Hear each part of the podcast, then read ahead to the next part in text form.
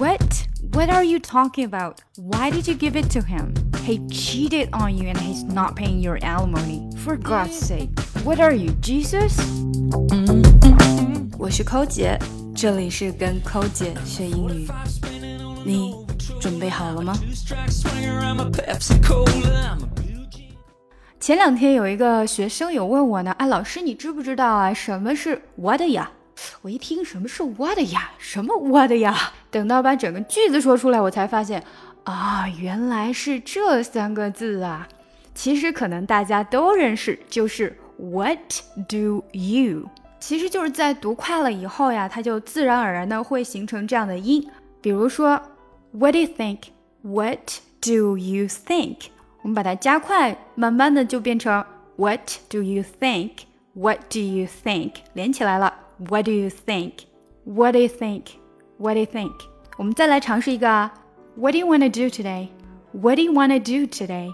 What do you wanna do today？实际上就是 What do you want to do today? Wanna 就是 want to，基本上也是这个 want to。你说的特别快了以后，它就会出现这个 wanna 的音，因为那个 want to 那个舌头的位置跟 wanna 你可以感觉一下很接近。 但是呢，发在那个 wanna 的位置，它会更顺，所以呢，这个音慢慢慢慢就会变成 wanna。What do you wanna do today? What do you wanna do today?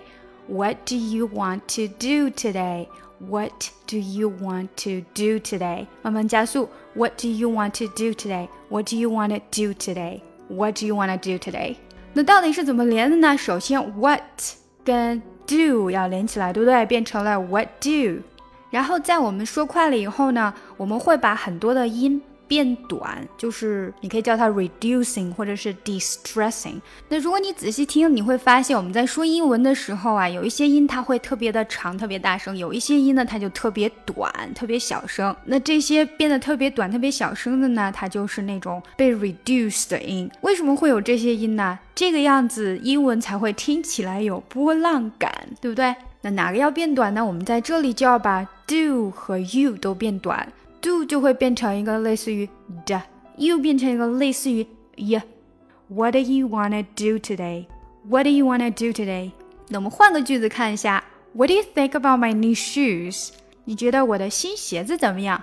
What do you think about my new shoes? OK，我们把它连起来哈。What do you 还是这样，What do you What do you think think think 要和 about 连起来，think about think about think about think about my 又跟 my 连起来了，think about my new shoes。What do you think about my new shoes？那注意要在 about my 这里也要连起来哈，那个 t 就有点不见了。What do you think about my new shoes？再来尝试一个怎么样啊 ？What do you wanna eat? What do you wanna eat? 这个比较短，比较简单。What do you want to eat? 还是一样，我们把前面连起来。What do you? What do you want to? Want to 要连起来了。Want to 本来是这样的，但是呢，want 和 to 因为它们的音 want 的 t。和 to 很接近，所以就变成 want to want to want to。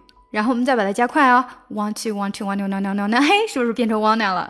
OK，wanna 就变成 wanna。OK，what do you wanna eat？eat 要吃什么？你想吃什么呀？What do you wanna eat？What do you wanna eat？What do you wanna eat？OK，是不是很简单呢？让我们来试一下。我们今天学习了三个句子，第一个是你今天想要干什么呀？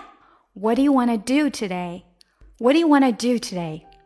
你觉得我的新鞋子怎么样？好不好看呢？What do you think about my new shoes? What do you think about my new shoes? 你想要吃什么呀？What do you want to eat? What do you want to eat? OK，相信我们现在都知道什么是 What 呀。 如果你想要学英语，可以查看我在喜马拉雅的付费专辑《听力阅读专项提升》。想要查看本次节目的文本信息或咨询更多英语课程，请关注我们的公众号 ES English。具体关键词请看节目详情。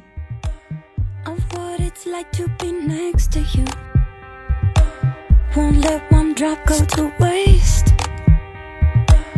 You're metaphorical.